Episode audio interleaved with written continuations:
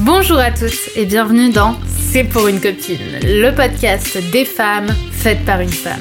Je suis Brenda Boucris, fondatrice d'Attitude Séduction, chef d'entreprise, experte en amour et en relations hommes-femmes, et j'ai aidé quelques 500 000 personnes à devenir plus ambitieuses, plus alignées et plus séduisantes. Avec C'est pour une copine, je vais t'accompagner à partir à la recherche de ta féminité, de ta sensibilité, pour t'aider à te séduire, te réinventer et t'épanouir comme tu le mérites. Je vais te parler de ces sujets souvent tabous qu'on ne t'a pas vraiment appris à l'école. Je vais te parler d'amour, de séduction, de sexualité et bien sûr d'estime de soi. Alors que tu sois confortablement assise dans ton canapé, en train de courir un Starbucks à la main ou encore dans ton métro quotidien, je t'invite à oublier le monde pendant quelques minutes et on se lance dans l'épisode du jour. Les trois secrets d'une relation amoureuse durable. Aujourd'hui les filles, on va parler d'amour, on va parler de couple, on va parler de construction dans C'est pour une copine. Et c'est vrai que je vous parle souvent de séduction, je vous parle souvent de relation à soi, mais aujourd'hui j'ai envie d'aller plus loin. Aujourd'hui, on va apprendre ensemble à construire à deux. À deux pour soi, à deux pour lui et à deux pour nous.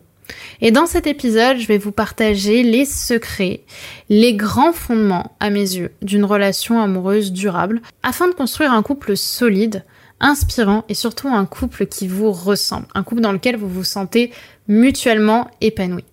Et vous allez voir, dans cet épisode, j'ai choisi d'aller beaucoup plus loin en fait que les conseils que je donne en général, euh, les conseils que vous pouvez d'ailleurs retrouver sur ma chaîne YouTube, comme le fait d'être indépendant, le fait de se donner de l'attention.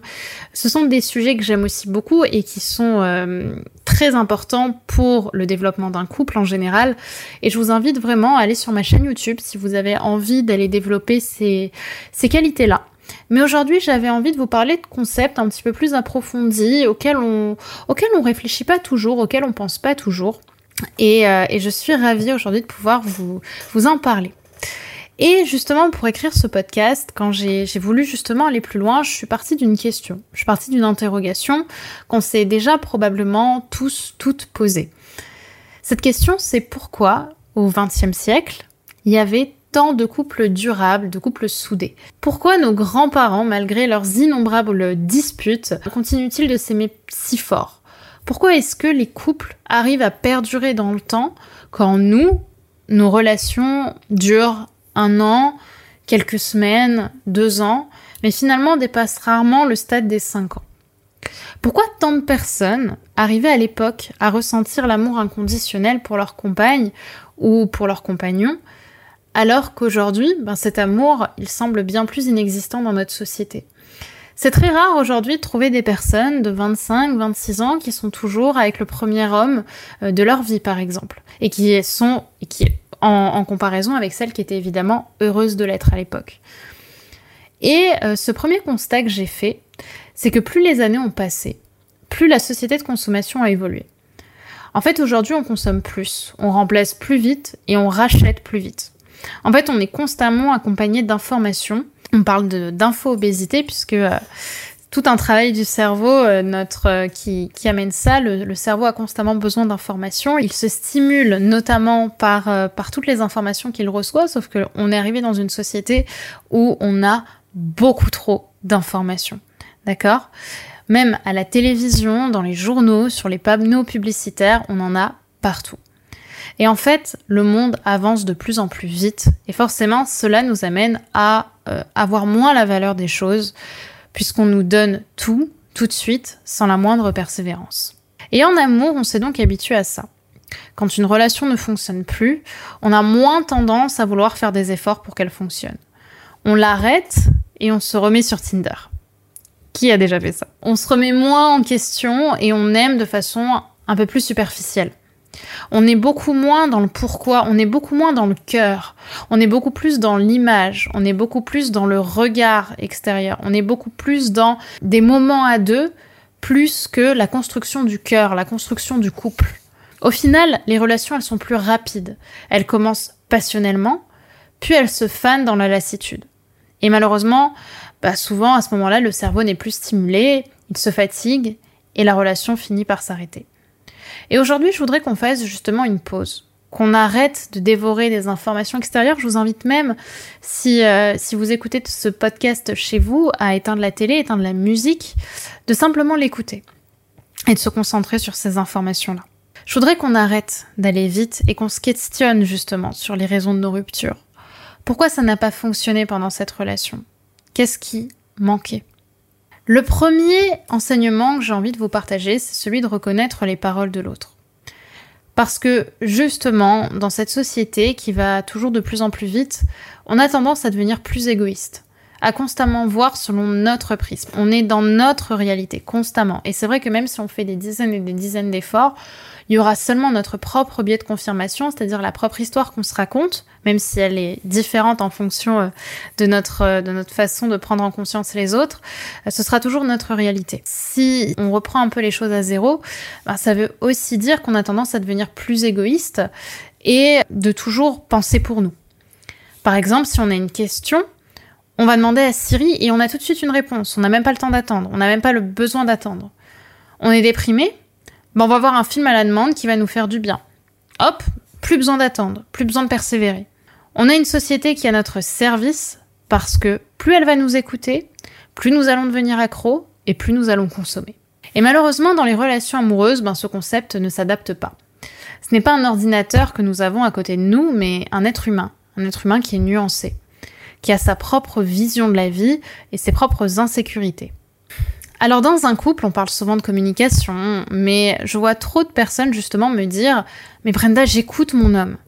Alors que communiquer, c'est pas simplement écouter ce que l'autre a à dire. C'est venir le reconnaître. Venir reconnaître profondément que son point de vue existe et que si ton homme te dit ça, c'est qu'il a des raisons de penser ce qu'il pense. On n'est pas simplement en fait dans ça rentre d'une oreille, ça part de l'autre. On n'est pas juste dans l'écoute, on n'est pas dans une discussion on est dans de la connexion, on est dans la reconnaissance. En fait, on va pas balayer d'un revers de la main tout le courage qu'il a fallu à l'autre pour venir t'exprimer ce qu'il t'exprime. Quand il te dit, par exemple, en communication, tu m'angoisses quand tu parles comme ça, beaucoup de personnes vont répondre, je ne suis pas du tout angoissante. Ou alors, oui, mais ça c'est de ta faute. Parce que justement, on est dans notre réalité, on est dans le nous, on est dans la réaction. On est dans la réaction et on n'est pas dans la connexion. Ce que je vous invite plutôt à répondre pour justement appuyer cette connexion, c'est de répondre pourquoi est-ce que tu penses ça? Ou alors, je suis désolée si je t'ai angoissé. Pourquoi est-ce que tu penses ça? C'est venir s'intéresser, en fait, venir reconnaître. Et chaque émotion que nous vivons existe avant tout dans l'intention d'être reconnue. Je vous en ai déjà parlé, je crois, dans ma chaîne YouTube, hein, sur ma chaîne YouTube. Mais une émotion, ce qu'elle attend pour disparaître, c'est pas d'être comprise, c'est pas d'être euh, euh, discutée, c'est d'être reconnue. C'est pour ça que parfois, on va se mettre à, pleurer parce que on a retenu une émotion, on voulait pas qu'elle explose, on voulait pas la reconnaître, et naturellement elle va venir se faire reconnaître par le corps et on va se mettre à pleurer parce qu'elle a besoin de ça pour disparaître. Donc plus vous allez vous retenir, plus vous allez être dans le superficiel, plus vous allez simplement être dans une dans un écoute, moins vous allez être finalement dans la reconnaissance, dans la connexion. Parce que c'est à travers ce, prisme de, de réussir ce travail très difficile, de, de transférer notre corps dans l'autre en fait, de voir la vie, de voir euh, le monde avec ses yeux à lui, et de vraiment venir dans le cœur, de venir dialoguer dans le cœur, qu'on arrivera à créer des couples plus durables et plus inspirants. Le deuxième point que je voulais voir avec vous, c'est celui d'accepter la frustration. En fait, de ce, premier point qu'on a vu, ben, s'en construit un deuxième qui est celui de la frustration. En fait, j'aimerais qu'on arrête de s'identifier au couple fascinant de nos plus belles séries Netflix. Euh, séries qui fonctionnent justement parce qu'elles nous permettent d'accéder à ce qui n'existe pas, euh, par exemple un amour passionnel, plein de fantasmes, qui n'est absolument pas réaliste.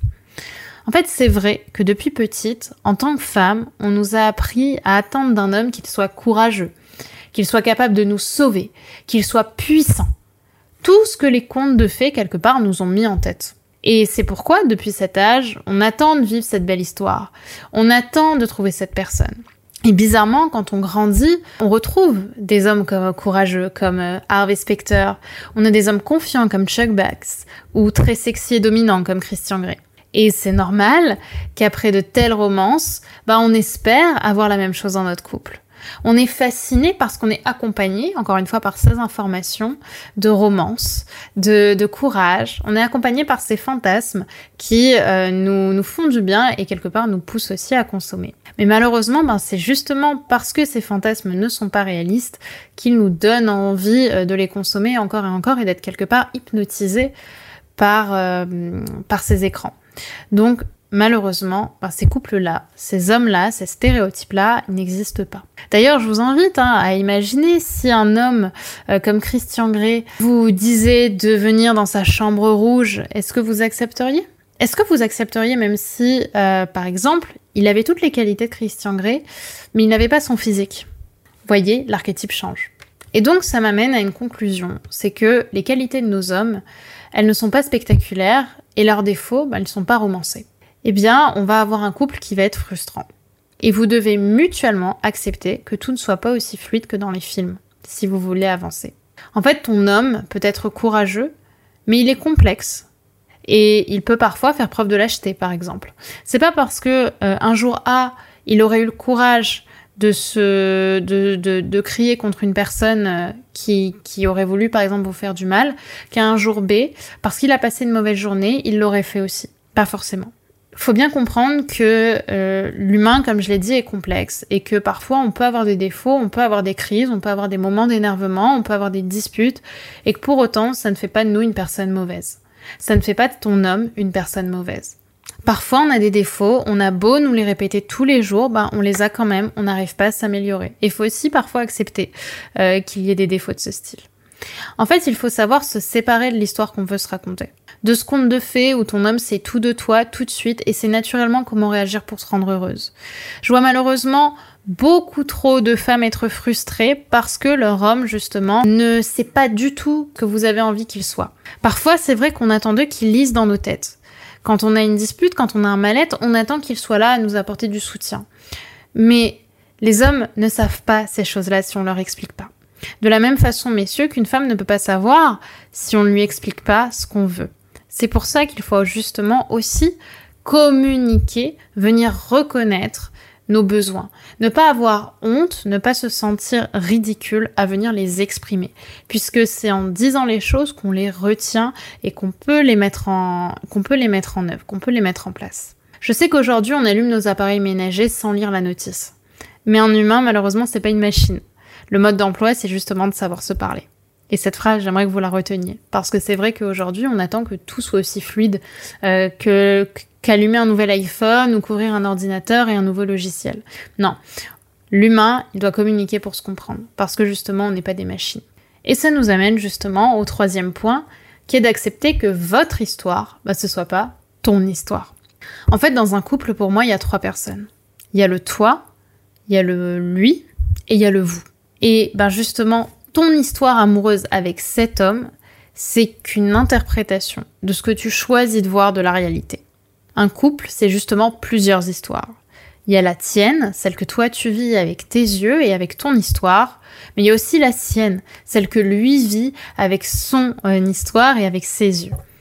Et un couple qui dure justement, c'est un couple qui accepte que l'histoire qu'il se raconte que, l'un des deux se raconte ne soit pas aussi l'histoire que l'autre se raconte. C'est venir justement dialoguer, communiquer, reconnaître les histoires de chacun et de venir justement l'accepter et ne pas rejeter ce qui peut justement parfois venir titiller nos blessures. Un couple qui dure, pour moi, c'est donc un couple qui sait différencier ces trois visions. Ta propre vision, la vision de ton homme et la vision du couple. Parce qu'on a toujours notre vision en interne, mais finalement, on parle peu de l'avenir. Finalement, qu'est-ce qu'on veut construire ensemble? Quel futur on veut pour nous deux Pour tous les deux Est-ce qu'on se voit au même endroit? Et ça, c'est travailler la vision du couple. C'est venir non pas juste interpréter les choses selon son propre prisme, mais selon le prisme à part entière du couple. Qui on est quand on est ensemble? Quelle vision du monde on a quand on est ensemble? Qu'est-ce qu'on construit ensemble? Et justement, cette vision-là, elle est puissante car au-delà des deux personnes, elle permet de donner du sens. On a des projets forts et on a du sens qu'on construit à deux. Et c'est l'un pour moi des plus grands stades de la relation. Ça vient transcender la relation. On n'est plus deux personnes, on est trois personnes. On crée quelque chose ensemble. Puis à un moment, en général, pas chez tout le monde, mais en général, cette troisième personne va se transcender pour devenir un enfant. Mais sinon, on est sur une vision à deux, on est dans le nous et on crée cette vision du couple. Et ça, c'est quand on passe justement de copain ou copine à partenaire. Et quand on est partenaire, on apprend à se soutenir. C'est le soutien, l'aide, la persévérance qui fait qu'on va commencer à se sentir investi par un même avenir et que les tourments justement s'envoleront. Quand tu seras avec ton homme, tu pourras lui demander où il se voit dans un an. Qu'est-ce qui compte pour lui? Quand on sait où on veut aller et qu'on sait qu'on est soutenu par l'autre, ben notre couple, justement, il n'a plus rien à faire des querelles du quotidien. On a quelque chose qui est plus important. On a trouvé quelque chose de plus précieux. Et ce quelque chose, c'est du sens. Et c'est ça le secret d'un couple qui dure. Pourquoi nos grands-parents ou nos arrière-grands-parents ont autant tenu ensemble? Parce qu'ils ont vécu des épreuves ensemble. Parce que beaucoup sont passés par euh, la pauvreté d'après-guerre, par exemple. Après, il y a eu les Trente Glorieuses, mais beaucoup ont beaucoup perdu pendant la guerre. Et du coup, bah, on n'a plus rien. Donc la seule chose qui nous reste, c'est le sens. Le sens de construire ensemble. Le sens, pour ceux qui le souhaitent, d'avoir des enfants. Le sens de vivre des expériences ensemble à deux pour rendre notre amour plus fort et plus solide. Donc c'est ce que j'avais envie de vous partager aujourd'hui dans ce podcast qui euh, qui a été assez euh, assez challengeant à vous à vous partager. J'espère que vous aurez compris toutes ces notions. En tout cas, ça a été un, véritable plaisir pour moi de euh, de pouvoir vous de pouvoir vous partager ce, ce podcast. Et si justement vous voulez aller plus loin, je vous invite à découvrir ma semaine de coaching. Si justement aujourd'hui dans votre couple ou même dans votre célibat, vous vous sentez vous vous sentez pas à votre place, vous vous sentez complexé, vous sentez euh, challengé par la vie, vous vous sentez pas complètement vous-même et vous avez envie d'être accompagné, sachez que j'offre en ce moment une semaine, 7 jours de coaching en ligne avec moi. Donc je vous invite à cliquer sur le lien qui est en description pour accéder à cette semaine de coaching offerte, cette masterclass que vous allez pouvoir euh, découvrir dès maintenant. Et je vous invite surtout à faire les 7 jours parce que chacun sont importants et chacun va va venir vous challenger sur une notion. Donc je vous invite à découvrir tout ça. Et bien évidemment, n'hésitez pas à me partager par commentaire un petit mot, un petit cœur, un petit soutien, parce que ça fait toujours plaisir, ça me fait plaisir à moi, ça me fait plaisir à, toutes celles qui travaillent aussi sur ce podcast, et euh, me dire ce que vous en pensez, ainsi que les sujets que vous aimeriez bien qu'on aborde dans C'est pour une copine.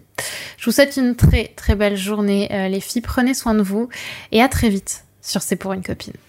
Et voilà, c'est déjà la fin de cet épisode, de notre épisode du jour. J'espère qu'il t'aura plu et qu'il t'aura séduite. Si tu aimes ce podcast, n'oublie pas que la meilleure façon de me le dire, c'est d'y mettre 5 étoiles, de le recommander autour de toi et de me partager tes jolis commentaires. Ça me fait toujours énormément plaisir de pouvoir vous lire et de pouvoir voir un petit peu à quel point tout cela fait sens pour vous, fait sens pour toi.